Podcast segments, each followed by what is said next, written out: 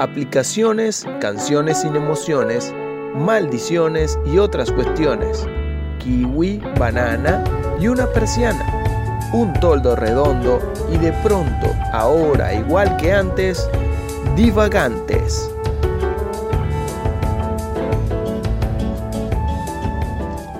Bienvenidos a un nuevo episodio de Divagantes, de donde hablaremos de lo que sea. Desde Porto, Portugal, Luis Fortuna. Desde Santiago de Chile, Álvaro Guillén.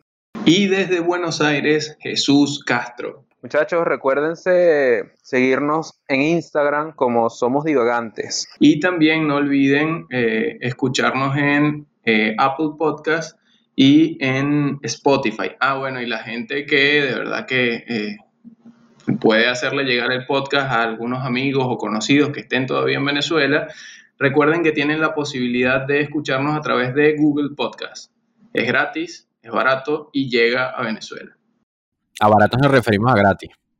Sí, bueno, claro, barato por, porque lo tienen, tienen acceso, porque a veces tener acceso así tipo Netflix eh, se complica un poquito porque tienes que invertir algo de plata. O sea, sea como sea, o tienes que tener la tecnología. ¿sabes? Para los que están en Venezuela sigue siendo gratis porque siempre se lo piden a algún amigo que tengan fuera de Venezuela que le preste su cuesta de Netflix. Así funciona. Siempre va a ser gratis. Ok. Exacto. Vamos a dar el, a dar el intro a la- al tema de una vez para entrar de, de lleno. Eh, tribus que actualmente uh, todavía están en el mundo, o sea, tribus raras del mundo actual. ¿Ok? Este, no sé qué, qué tienen ustedes por ahí de, de tribu. ¿Qué, tribu le, consiguieron por ahí? Yo tengo, por ejemplo, eh, una tribu súper extraña que supuestamente es de las tribus, o creo que es la tribu, según lo que investigué, que menos contacto tiene con, eh, la, edad- con lo moderno, básicamente. Esta es una tribu que se llama Sentinel. Esta tribu se encuentra en, realidad forma parte de, Af- de, de, de la India, es la vaina, de la India, forma parte de la India. Y eh, estos carajos básicamente eran 500 personas que vivían allí, en esa isla, que está ubicada exactamente en la bahía de Bengala del Océano Índico, Índico como a mil, a mil kilómetros de cualquier parte de la India continental, que a la vaina. Entonces, ¿qué pasa con esta gente? Esta gente está totalmente alejada de, lo moderno y en el 2014, de hecho, cuando hubo un tsunami, eh, que obviamente devastó a, a gran parte del planeta, eh, la India envió un helicóptero a ver Sí, evidentemente estaban todos muertos para ver que no quedaba nadie vivo y resulta que los carajos, ninguno se, o sea, se murió una cantidad, pero quedaron muchos vivos. Entonces les llamó la atención, primero por esa parte que no se hayan muerto todos, no teniendo infraestructura, y lo otro fue que cuando vieron el helicóptero pasar, le cayeron a, a flechazos y estuvieron a punto de derrumbar el helicóptero. Entonces, súper atentos a la ayuda. Bueno, pero es que para, los bichos es una, no sé, como un alienígena, marico, una mierda rara. Más bien, fíjate tú lo estúpido, lo estúpido de los, de los helicópteros, que casi lo derrumban con una, lo derrumban con unas flechas, marico. O sea, ¿qué es eso? En eso fue en Empire eso se hacía. Sí, No marico, helicóptero, pero pero sí. Qué vaina tan loca. Bueno, entonces, nada, estos tipos al ver el helicóptero intentaron derrumbarlo y bueno, nada, el helicóptero se fue. Quedaron, ahorita quedan aproximadamente 100, 150 personas de esta, de esta tribu. Y lo último que se sabe es que eh, tú, sabes que hay muchos misioneros gringos de estos que van a, a- a llevar la palabra de Dios y todo lo demás. Eh, hace unos años fue un gringo, un estadounidense que se llama John Allen Chow. eh, y cuando él llegó a la isla, lo recibieron y al, al cabo de los minutos lo mataron a, punta de flecha. Entonces lo asesinaron básicamente. Eh, esta tribu no acepta a nadie ni nada que sea del exterior, solamente lo que ellos conocen y está prohibido de hecho acercársele. hay, eh, hay, una ley que prohíbe que se le acerquen a esta tribu, primero porque los, los pueden eh, enfermar con las enfermedades, valga la redundancia, que hay en el mundo de las cuales ellos no tienen anticuerpos, como una gripe o lo que sea. Y evidentemente no tienen medicina. Y lo otro es porque es de las pocas tribus que quedan tan autóctonas sin contacto con lo moderno. esa es la tribu que yo les traje, la tribu Sentinel. iba a preguntar yo. O sea, ¿qué tiene, qué tiene de, de útil tener gente que no evolucionó con la sociedad? O sea, es como tener un país en dictadura. Básicamente no sirve para nada. Eh, realmente tú te pones a pensar, estas, estas personas son, forman parte de una cultura antigua y tienen una cultura que quizás los que viven en la India no conocen y es bueno para que ellos puedan de repente dar a conocer ese, ese, esa forma antigua, pero no tienen contacto con, con la gente de la sociedad india y cómo es posible entonces que, que no te le puedas acercar. que, Primero, o sea, yendo de un punto lógico, ¿quién, quién se quiere acercar? Los gringos porque son ociosos, porque está bien. Pero pregúntale a un latino, mira, tú quieres acercar, eh, seguro el 3% de la población latina mundial quiere acercarse a una tribu a ver qué, qué es lo que hacen. Y como, ajá, no me importa, que, que hagan lo que quieran. Es así como que, bueno, ¿qué tanto tienes que protegerlos de que se extingan si ellos mismos no están dando ningún tipo de, paso hacia adelante. Se supone que la, humanidad tiene que ir más allá y, ir mejorando todas las veces, ¿no? O sea, no sé, siento yo. Bueno, pero eso según los estándares. Exacto, eso según los estándares de, de la cultura que nosotros conocemos, de la cultura occidental. Porque a lo mejor en la cultura oriental, de donde están ellos, es otra cosa totalmente diferente. Hay una película de los años 90, al inicio de los años 90, no sé si se acuerdan, no me acuerdo cómo se llama, que es súper famosísima, que a una tribu indígena le dan una botella y se empiezan a pelear. locos. Los dioses están esa, locos. Esa misma es, ¿ves? Que le da una botella y ellos mismos se pelean y, y era simplemente una botella. Entonces, a lo mejor en la cultura oriental deben decir, mira, estas son tribus vírgenes donde no están corrompidas por el mundo moderno, vamos a dejarlas así, pues, porque si en la misma película le lanzan una botella y se vuelven locos, a esto les llevas un celular y bueno, acaban con el mundo.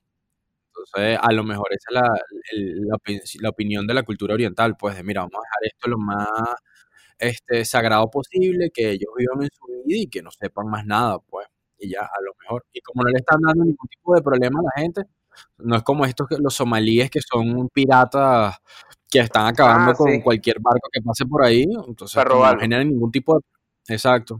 Eh, Capitán Phillips. Exacto. Entonces, como no genera ningún problema, dicen, bueno, mientras no, no molesten ni hagan nada malo, vamos a dejarlo que ellos vivan su vida tranquilo, pues, y tengan Además su que tienen su derecho territorial, marico. O sea, si tienen miles, no sé cuánto tiempo de viviendo en esa mierda. Si nosotros somos los seres humanos, hermano, nosotros entramos donde queremos. ¿Derechos cuáles? La jirafa, que es... Sí, pero... ah, bueno. Y intenta. acá, que soy mío también. Así, ¿cuál pero es que también son humanos siguen siendo humanos y tienen mucho más tiempo ahí su tribu y su cultura que, que el que esos malditos eh, eh, inclusive que los alemanes que invadieron Sí, bueno, eso, eso, es otra historia totalmente diferente, pero es eso. Y es por lo que, digo, debe ser un tema cultural que nosotros aquí en Occidente ignoramos totalmente, la razón por la cual no, no terminan de investigar o meterse ahí o darles tecnología. Porque tú, ellos tienen arco y flecha, tú entras con un tanque y ¿qué van a hacer ellos? Le, le, tira piedras al tanque. Además, ¿cuánta población, es, ¿cuánta población es, más o menos, aproximada? 150 personas quedan. 550, bueno, el coronavirus ya mató 150. bueno, te imaginas que llega un... No, 150. O sea, yo creo que hay más gente viviendo en, en los edificios, en una casa, en un hacinamiento de eso ahorita cualquier en, el mundo. En la mitad de una favela, en, la entrada de la favela, seguro hay más gente que toda esa población. Está bien que la cuiden porque son poquitos y no pueden joder mucho, pero si fueran un poco más, de hecho yo tengo una que me llamó la atención por eso mismo, se llama los Mursi. Los Mursi son una, una tribu de Etiopía, eh, están, son, de esta, eh, son famosos en, los, en, los, dibujos porque todo el tiempo están, están haciendo como referencia a los aros y a, los discos que se ponen y ese tipo de adornos que usan los túneles, por ejemplo. Ellos utilizaban túneles o utilizan túneles, pero a mayor expansores más grandes, ¿no? Se van abriendo las orejas cada vez más grandes y usan en, el labio inferior un disco que se los estira, así como, no sé, eh, para los fanáticos de los Simpsons seguramente vieron el capítulo en el que eh, Bart se puso uno de esos discos y le estiró el labio hasta abajo, una cosa grotesca. Bueno, ellos lo hacen, es real. Lo que me llamó la atención de esta gente es que los tipos tienen armas. O sea, están en contacto con el exterior, pero para tener armas. Tienen AK-47. Entonces tú dices, bueno, ¿cómo lo pagaron? ¿O qué fue lo que hicieron? Eh, ¿Hasta dónde llega eso con respecto a lo de la guerra? Eh, es un tema que seguramente podemos hablar en cualquier, en cualquier otro capítulo, porque evidentemente debe ser larguísimo. Pero bueno, nada, son como 9.000. Esta gente sí eh, no tiene televisión, evidentemente se reproduce bastante. Y están todo el tiempo manteniendo la cultura, pero sí hay acceso. O sea, no es que siempre están en contacto con el exterior, pero hay gente que ha ido ah, y hay gente de ellos que están fuera, como que son embajadores. Pues no oficiales, pero sí eh, entran en contacto con el exterior y explican de qué va su cultura, de cómo se mueven, qué es lo que hacen, o más o menos por dónde van las cosas. Pues. Esta gente tiene, hace ganadería ah, rudimentariamente, pero lo hace. Eh, tienen cultivos de sorgo y de, de otras, otros tipos de, de cereales con los que se alimentan. Y bueno, nada, entre ellos hacen todavía sus cosas ah, antiguas, como por ejemplo danzas para, elegir eh, como que el macho alfa, no es, no es macho alfa la, palabra, pero eh, es como una danza recreativa violenta donde el ganador termina eligiendo a la, a la esposa y eh, eh, como que los perdedores no es que mueren, pero tienen que rendirle pleitesía a los que ganan y es como que se ganan el respeto y de ahí entonces van a elegir a los líderes de las tribus y así pues. 9000 es bastante. ritual de macho alfa. Sí, algo así como, como los, los, lo de los alces o los de los que hacen todas las especies animales, obviamente. Igual que nosotros, pero nosotros somos más civilizados. Llegas y te pones con la merú, la pones y le pones el sonido. Y el que llega otro con una Meru más, más tuning y le pone otro sonido. Allá en Venezuela, pues, por ejemplo. Los machitos que hacen eso. Sí. Y tenían que, ¿cómo que se llamaba la, la, la Vaspro? La Vaspro, bro. Los Crocs, la, la Bermuda beige, Toyotero y, la, el, eh, y la camisa la Columbia. La Columbia, la Columbia, es. Sí, al final no estamos muy lejos de, de, de los animales, nosotros los seres humanos. Sí. Realmente. Yo tengo aquí a los esqueletos bailarinos de Simbu, que son es en la provincia de Simbu, que queda en Papua Nueva Guinea. Este, estos son muy reconocidos por los bailes que hacen, porque ellos están, se pintan como esqueletos, todos de negro, con, este, con pinturas blancas también, para hacer eh, como si fuesen esqueletos. Mm, y eso era una manera de defensa porque en aquella zona de Papúa, en Nueva Guinea, hay muchísimas tribus y es la manera de pelear una con las otras, este, para, disputar el territorio. Entonces, era justamente para eso, porque así mataban a las otras tribus de noche, oscuridad, este, y así eh, recurrían al psicoterror. Entonces, este, esa es una de las cosas, una de las que tantas que yo averigüé que tienen. Este, y es un atractivo turístico, o sea, la gente va a verlos también, porque ya actualmente no hay tanto problema con el tema de, de, disputas territoriales, pero la, la, gente le da curiosidad por el tema de que la gente va, baila, este, y, ven el, los, los ritos, los rituales típicos de ellos. Esos son, esos son los mismos que eh, se hicieron virales con un, con un video de, de, está una rubia bailando con dos niños de allá, de África, de algún lado, no sé, obviamente son eh, de afrodescendientes y están bailando y, se hizo viral, no sé si lo vieron, que, es, un video corto, dura como dos minutos, algo así, se hizo viral hace como, no sé, dos meses, algo, algo parecido, y, y salen bailando, hacen un baile que se ve con, o sea, es un baile alegre, no es un baile tan, tan de, de, de, peleas y eso, sino como que es alegórico. Son los mismos. Yo creo que sí, tendría que verlo, no me acuerdo de la publicidad, pero tendría que verlo para decir si es o no. Este, y tengo otra, tengo otra también, que es de Papua Nueva Guinea, esta información la saqué en la ABC de España, que se llama Los Hombres del Barro Azaro, que al igual que estos que se vestían de, se pintaban como esqueletos, estos simplemente utilizan unas máscaras enormes de barro la misma finalidad, para pelear, para asustar a todos los, los, enemigos. Pues, esto todo era problemas de tribus, entre tribus, todo esto. Este, y apenas los conocieron como en la década de los 40, o sea, esto es una, una tribu que estaba hasta hace no mucho, no se sabía nada de ellos. Y esto es una de las pocas tribus que son descendientes de los practicantes del canibalismo y la necrofagia. Este, ¿Necrofagia? Eh, comer carne muerta, eh, descompuesta. Podrida, claro. Eh, bien, bien atractivo, bien bueno comerse una, una, hamburguesita de esas así, con ese olorcito, mmm, de rico. Olorcito a necrofagia.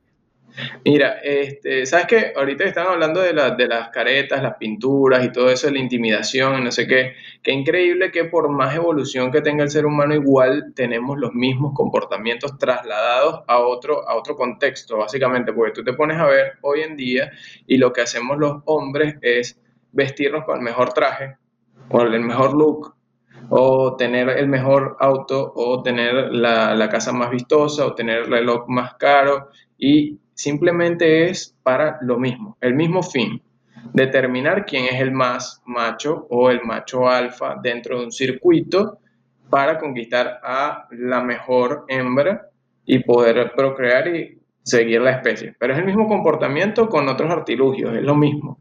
O sea, qué loco. Yo estaba pensando, esto no está tan desvinculado de la realidad porque yo me acuerdo que en el colegio, por ejemplo, siempre había unas pandillitas, un grupito de los malvados, entonces querían como que, ah, yo soy, ¿y quién es el líder? Una vez me acuerdo de una amiga que llegó a Estados Unidos y criada en Estados Unidos, venezolana, pero llegó de Estados Unidos como en cuarto año, creo. Y me preguntó un día, ay, pero ¿quién es el líder aquí? Y ¿qué? ¿Qué líder de qué? ¿El líder de qué? Aquí cada quien hace lo que le da la gana. Esto es un desorden. Pero sí, somos, muy similares todavía. Claro, obvio, porque, a ver, seguimos siendo evidentemente tribus con el, con el mismo comportamiento, lo que pasa es que estamos ahora modernizados. O sea, la, la tecnología nos hace diferenciarnos un poco de ellos, pero, a ver, lo, las actitudes y todos los comportamientos siguen siendo lo mismo. Esa es la única diferencia. correcto. Este, simplemente lo que cambiaron, cambian las cosas, pero la, las rutinas siguen siendo las mismas. Siempre tratar de, ser el macho alfa, conquistar a, la hembra más, más bonita. Sí. Al final siempre siguen siendo los mismos rituales, simplemente que cambian. Y también cambian según la cultura. Sí, hay unos, solamente que hay unos que son más animales.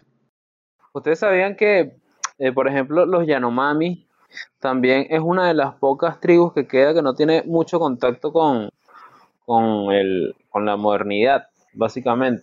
O sea, ellos tienen como unas personas destinadas a hacer intercambio, no sé, de alguna medicina o lo que sea que necesiten en un momento dado, pero de resto su tribu en sí viven alejadísimos. De hecho, el gobierno de Brasil, porque Brasil y Venezuela comparten esa parte con estos indígenas en el Amazonas, eh, trataron de conseguir a, un integrante de, una tribu que era como los Yanomami que se perdió porque era el último que quedaba de, de una subtribu de los Yanomami. Y también colocaron una prohibición de que no lo podían, no se le podían acercar, no, lo, no le podían hacer nada.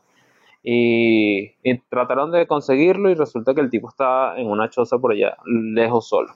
No tiene mujer, no tiene hijos, no tiene nada. Pero sí, los Yanomami son, son unos de, de los pocos que quedan. Nuestros Yanomami, nuestros amados Yanomami. Ahora, ahora pregunto yo, pregunto una cosa. Si este tipo está solo, metido en la selva, no tiene con quién, o sea, no tiene contacto humano, no tiene con quién procrear, no tiene ninguna descendencia, ¿qué tipo de eh, eh, nivel de vida le están prohibiendo que tenga? O sea, no le hagan nada, no lo saquen, no lo traigan, no lo vean, no lo... Y entonces, ¿para qué quiere vivir ese señor, pobrecito? O sea, imagínate tú, una persona con ese nivel de soledad en el medio de la selva, capaz está acostumbrado, pero entonces llega y ve una rubia espectacular y él quiere transmitir su cultura y tiene todo fracaso. Entonces, dejarlo ahí es como que igual que cuando ves a la gente de la calle y no haces nada.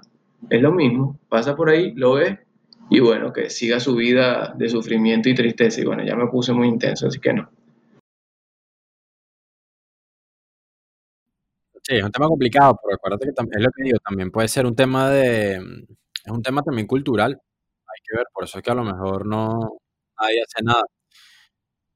No sé, es mi opinión, es mi opinión. Yo también pienso lo mismo, es mejor que los deje tranquilos y ya.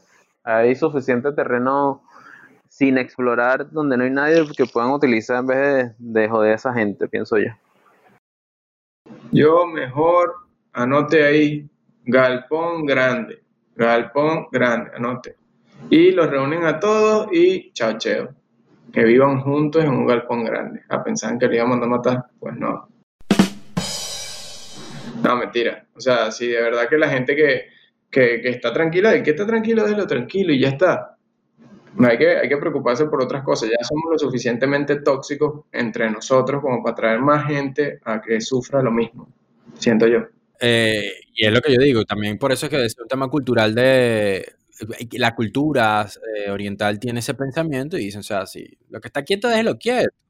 O sea, si ellos son felices como son, no necesitan más nada, no los vamos a envenenar, porque entonces después empiezan a querer otras cosas y empiezan los problemas, y entonces andan por el medio de China disparando con sus arcos, y pues de la India, perdón, disparando con arcos y flechas, y bueno, pues se vuelve ¿Sabes que, que, que comentando la, lo, que habías, lo que habías dicho de, de la película de los dioses están locos. Yo no sé si a ustedes les daba risa, pero me, me daba burda de risa esa, esa película loca donde el bicho se montaba en un avión. No sé si vieron que la segunda parte el bicho fue para la ciudad. No sé si la vieron, de hecho. Yo, yo vi, tenía como tres ediciones, cuatro, no sé. Yo vi dos, creo. Era una rubia que el, el negrito, ese protagonista, lo que quería era regresar la botella. Eso es lo que entiendo, o lo que recuerdo.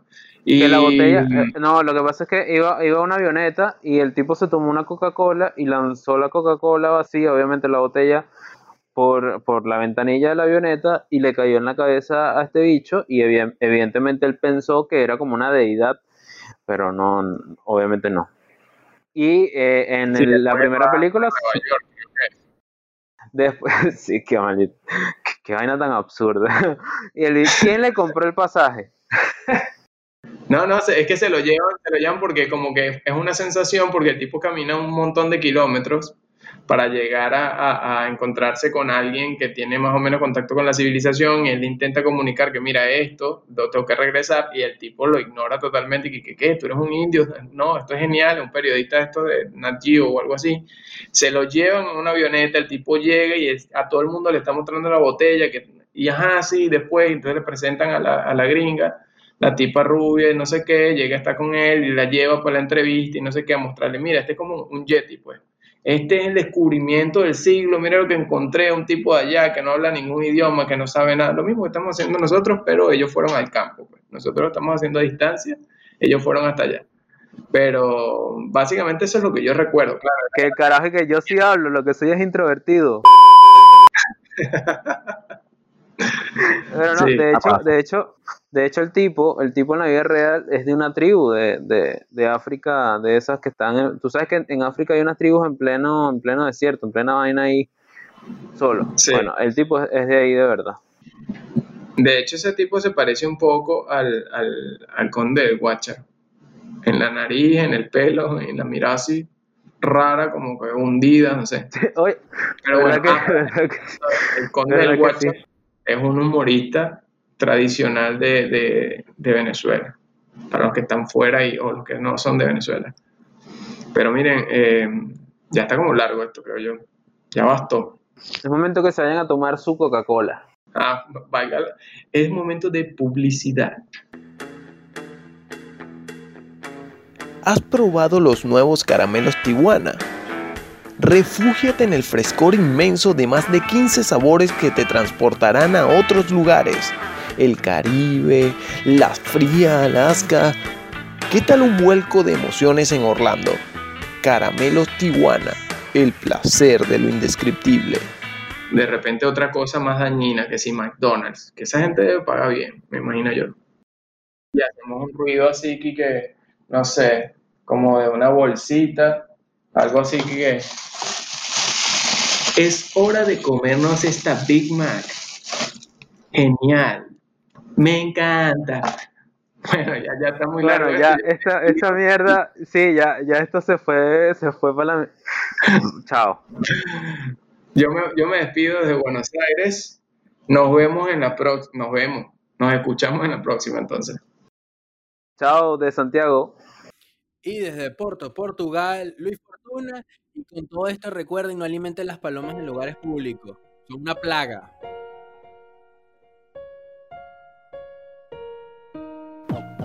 Terminaron los debates, ya no quedan aguacates ni cereza. Llegó la hora de ir por una cerveza que te ayude a relajar. Para que más adelante vuelvas a divagar, escúchanos en Spotify, Apple y Google Podcast.